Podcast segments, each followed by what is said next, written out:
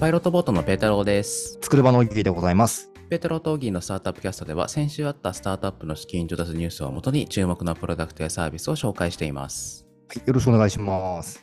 先週、先々週の音を編集してて、なんか僕の音がちょっと変だった気がしたんですよ。で、ちょっとね、今週、とりあえず対処してみて、ええ、ちょっとうまくいくかどうか確認したいと思います。全然対処できてないかもしれない。でも、でも確かに今聞いてみると音良くなってますよ。あ、本当にいい感じがします。じゃあもう言っちゃうと、あの、USB マイクを使ってるんですよね。はいはで USB に直接させたらマイク使えるっていうマイクを使ってるんですけど、ちょっと僕今パソコンに USB が大量につながっていて、い。はいはいは USB ハブを使ってたんですよ。い。なるほど。たくさんね、接続してるってことですね。ハブで。そうあのえうん延長コードみたいなやつね。で、それにつないでたら、なんか音、それで音が下がった疑惑があって、ありそうっすね、でも、それ。で、今、パソコンに直つなぎに戻してます。これかもしれないですね。 これが原因な可能性はあります。機材のスペックじゃなくて、接続の問題かもしれないですね。そうそうそうそう。ちょっと油断してましたね。すっかり忘れてました。まあそんな話はいいんですけど、すげえどうでもいい話からしたいんですけど、マジでどうでもいいです。英検ってあるじゃないですか。英語検定ですかね、英検。英語、英語検定。はい高校生ぐらいまで入受けたような気がするんですけど、あの、今朝ニュースで新しい級を作ろうと。はい。まあ5級の下に6級作るとか、なんか、ちょっと今何級まであるか知らないけど、そんな感じかなと思ってたら、準2級と2級の間に作るって言われて、準2級と2級の間みたいな。どういう需要があるのかっすよね。 あ、でもね、あの、ニュース見てたらなるほどなと思ったんだよ。ええちょっと正確な数字はあんまり出てないんだけど、5級から4級、4級から3級とか、ある級に受かったら次の級受けるじゃんで、それの合格が大体1年なんだって。うんうんうん。まあ4級受かったら1年後に3級受かるみたいな。なんだけど、準2級から2級だけは2年間かかるんだって。あ、そうなんですね。じゃあ難しいんですね。そこのジャンプアップが。そうそうそう。だから確かに準2級と2級の間に1個設けるっていうのは、まあ合理的というか、まあ合理性はあるんだなと思って。そう聞くとそうですね。あなるほどね、みたいな感じだったんだけど。ちなみに、準2級が高1ぐらい、2級がはい高校3年生ぐらいらしいので、まあ高校2年生ぐらいのやつを準2級と2級の間に作るらしいんだけど、ええいや、準2級と2級の間って、名付けどうすんだろうなと 思って。。確かに、準々決勝みたいな感じですよね 準々決勝みたいな感じだよね。準々2級みたいな感じですね。でも、2級 と準2級の間だから、準々2級だ、準々2級にすると、あれでしょ、確3かに級と準2級の間になっちゃうでしょ。だから、確かに。下2級とか、超準2級とかじゃないニュアンス的には。なるほどね。2級、2級アルファみたいなのになるわけですね。 そう2級、2級アルファだとあれでしょ ?1 級に近くなっちゃうでしょあ、ダメだ、ダメだ、ダメだ。準2級アルファでしょ 難しいですね、これ。そう、難しい。あの、あれを思い出しました。初めて習った時の東北東とか、どこ、どこだ、どこだみたい北北東ってどっちだみたいなな。感じです、 北ね。北東どっちだみたいな。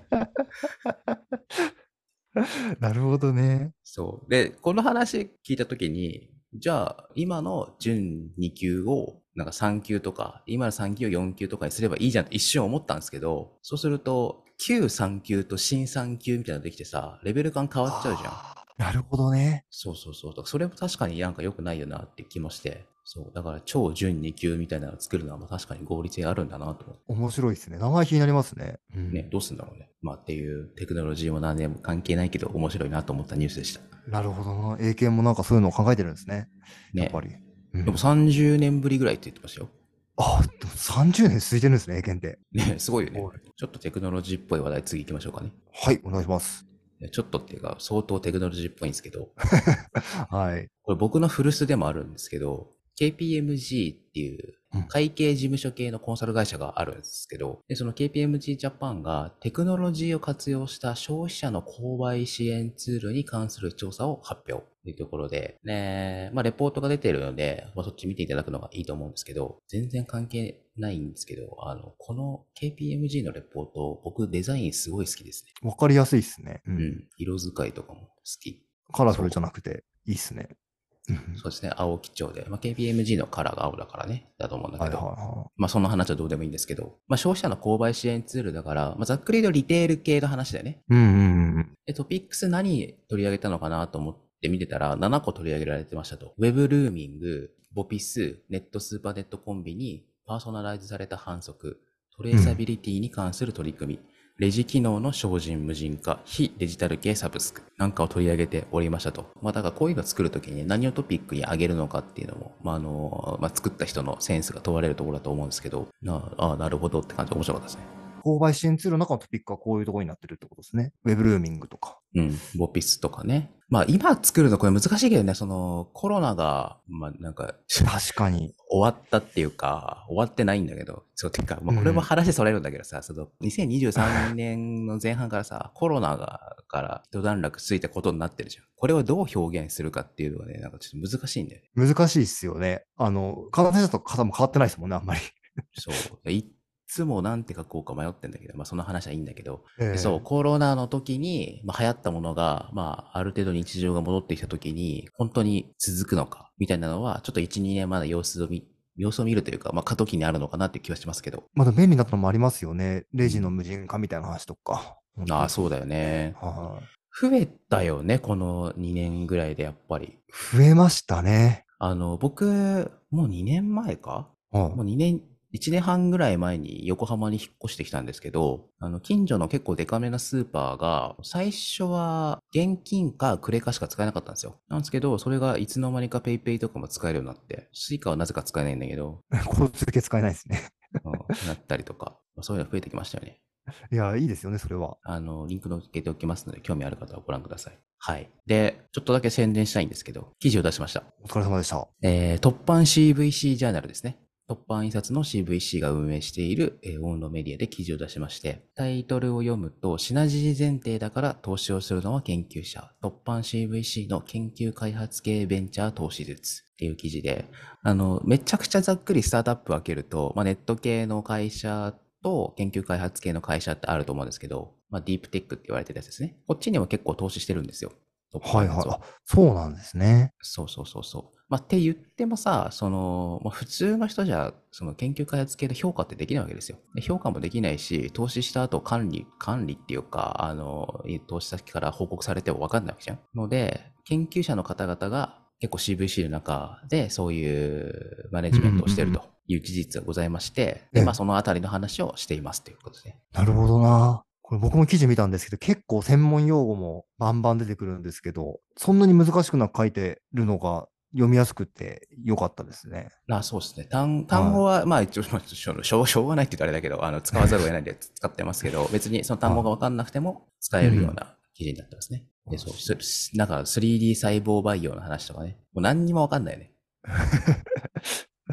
でもなんか全然違和感なく読み進められる感じがあって、すごいですね。こういう会社も少ないので、いい CVC の宣伝になったんじゃないのかなと思います。うん、すごい、突版さんのイメージがちょっと変わるような感じですね。いい会社だなって思思いますね。はい。という、パイロットボトの宣伝でございました。じゃあ本題の方行きましょうかね。はい、お願いします。はい、本日は資金調達3件紹介していきたいと思います。はい、1件目。デジタル名刺プレーリーカードが資金調達を実施。会社名は株式会社スタジオプレーリーなんでちょっと違うんだ。プレーリーカードって皆さんご存知なのかな SNS で見かけるようになりましたけどね、僕は。そう、そうだよね。まあ、あの、はいたま、たまたま見たことがある人はもうなんか見たら覚えると思うんだけど、まあな、さっき言った時デジタル名刺をやっておりますと。えーどういうのかっていうと、僕も一回使ったことがあるっていうか、プレーリーカードを持っている方がいて、それで名刺交換したことがあるんですけど、例えば僕がプレーリーカードを買うんですね。その物理のクレジットカードみたいなのが送られてくるんですよ。で、それにスマホを近づけると、NFC かなんかだと思いますけど、あの、僕のそのプレディカードに登録した情報が読み取れると。で、そこには、まあ、僕の名前とか、所属とか、自己紹介とか、めっちゃいいっすね。うん。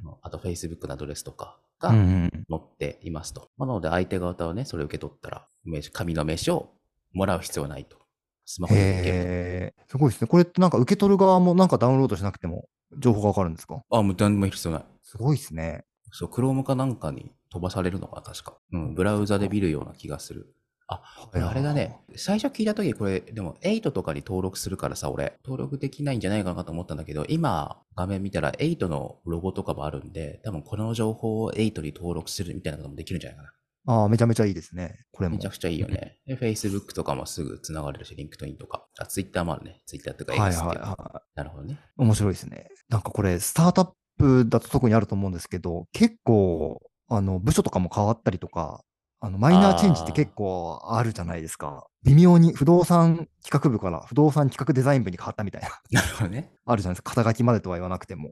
はいはい。そういう時にまた100枚とか200枚とかこう、 もらったりして買えないといけなかったりすると、結構無駄になっちゃうのって本当になんか良くないなと思ってたんですよね。なるほどね環境的にも手間的にも。はい。すごいこれだったらいいですよね。あの、ちょうど先週かな、僕ちょっととあるイベントに出させていただきまして、会場の方100人ぐらいいらっしゃったので、まあ名刺交換とかするわけですけど、忘れてしまってですね、 名刺をうっかりえ5枚ぐらいしかなくて、 すぐ使っちゃったんですけど、プレイリーカードはそういう心配もないですからね。ー、確かに。ああ、いいっすね。ちょっと買ってみたいですね。そう。あしかもねそんな高くないよ。あ、そうなんですね。安いっすね。3000円ぐらいですよ。あ、そうそう。今なんか割引してて3000円。オリジナルデザインで3000円ぐらい。公式デザインも3000円か。素晴らしい。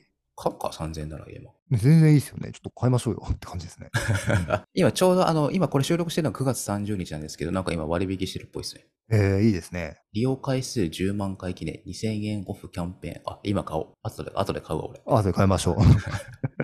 はい。デジタル名刺のお話でした。はい。次行きましょう。次はですね、打って変わって、ドビードゥビーですけど、鉄スクラップ AI 解析。 エバースティールさんですね。結構もしかしたらもう2、3年前かもしれないですけど、一回紹介したことあるんですよね、この会社え。ー、あの、某ピッチイベントで拝見したんですけど、はい。あのーまあ、言った通りなんですけど、鉄のスクラップってありますよね。まあ、オギーのは詳しいと思うけど、まあ、多分それこそオギーの専門で、その建設物をなんかぶっ壊して、はいはいはい。鉄をリサイクルとかに回すと思うんだけど、でその中に不純物とかいっぱいあるんだよね。そうなんですよね。燃えないゴミみたいなのでね、まるまるっと持ってくるんでね。で、それを今までは、まあ、人が目視で、これは鉄とか、これはアルミとかちょっとわからんけど、みたいなことやってたらしいんだけど、それをはい AI でやりましょうと。素晴らしい。概念としてはシンプルだよね。はいはいはい。でもやると思ったらめっちゃむずそうですよね。だってさ、写真で鉄とアルミみたいなのを見分けろみたいなことでしょうん。ですよね。わからないよ。目視でもね、失敗しそうなんですもんね。これあれだ、不純物ならまだしも爆発物が混入してるケースがあ る。それはやばいわ。それは機械でやった方がいいわ。 すごいな。ここにでもよく着眼しましたね。面白いですね。すごい。ちょっとあの、社長の名前を検索してググってちょっとパッと見てみたら、実家は鎌倉時代から代々大分で森を守り抜いてきましたって書いてあって、すごくない鎌倉時代だよ。すごいですね。いい、え5000、うんそうそう、200人ぐらいか。いや、すごいですね。うんねえあの、歴史の教科書でも前半の方だよ。そうですよね。じゃあ林から鉄に行ったわけですね。林から鉄に行ったわけですね。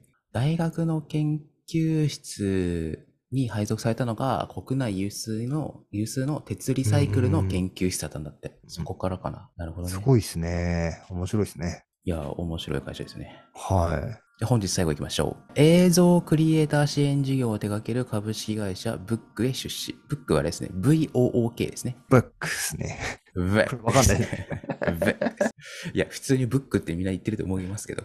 で、このブックが何をやっているかっていうと、まあ、動画系の授業で動画のスクールとかをやって、うんうんうんうん。あいあ、ます10か割そうですね。今の時代。まあ、それも授業も面白いんだけど、あの、このプレスリリースの件を紹介したくて、見てるのは日テレの、日テレが投資したんですけど、日テレのプレスリリースを見ているんですけど、あのー日テレって今、まあ、日テレだけじゃなくて、まあ、全体的にですけど、インパクト投資みたいなはいはいは結構みんな頑張ってると思うんでい。すけど、うんうんうんまず出資検討時にインパクトデューデリジェンスっていうのやってますと。なるほど。うんちょっと長くなっちゃうんで、その話は省きますけど。で、そのインパクトとか、そのロジックモデルっていうんですけど、これをやったらあれがアウトプットで、これがこうなって、ああなって最終的に、えっと、ミッション、ミッションを叶えられるみたいな図みたいなのがあるんですけど、まあそれを公開したりとか、インパクトの指標とかを公開したりとか、面白いですね。あスタートアップ投資でここまでやる、僕は見たことなくって、うんうんうんうん。結構デカめな M&A とか中継とかだとこういうのを出してるケースは、まあ、よくあるんですけど、ここまで出すのかと思って結構びっくりしましたね。ああ、でもわかめちゃめちゃわかりやすいですね。資料が。はい。面白いですね。社内ではね、やってるケースっていうのはもちろん今までもあったと思うんだけど、これを公開するっていうのがまた面白いなと思いました。なるほどな。ので、ちょっとこういうの増えてくるんじゃないのかなって気がしましたね。面白いですね。なんかどんどんオープンになってきますね。というわけでございました。今週は10億円以上の資金調達コーナーなかったんですけどね。うん、珍しいですよね。まあ、多分ね、あのこれ9月の30日が土曜日で、で9月の29日分は、あのうちの集計上、来週の月曜日になるんで、来週めっちゃあると思いますよ。月末月初ってことですね。楽しみですそね。うそうそうはい9月だから、あの、半期なんだよね。あ、そういうことっすね。だからそれで、あの、9月の半、何、9月、半期末に出すから、その1週間前はちょっと減ってるんだと思います。多分ね。なるほどな。じゃあ、貯めてるんですね。とか言ってこれは来週、来週も全然ニュースなかったりして。じゃあ本日はこの辺でお別れしたいと思います。ペタローとギーのスタートアップキャストでした。さよなら。さよなら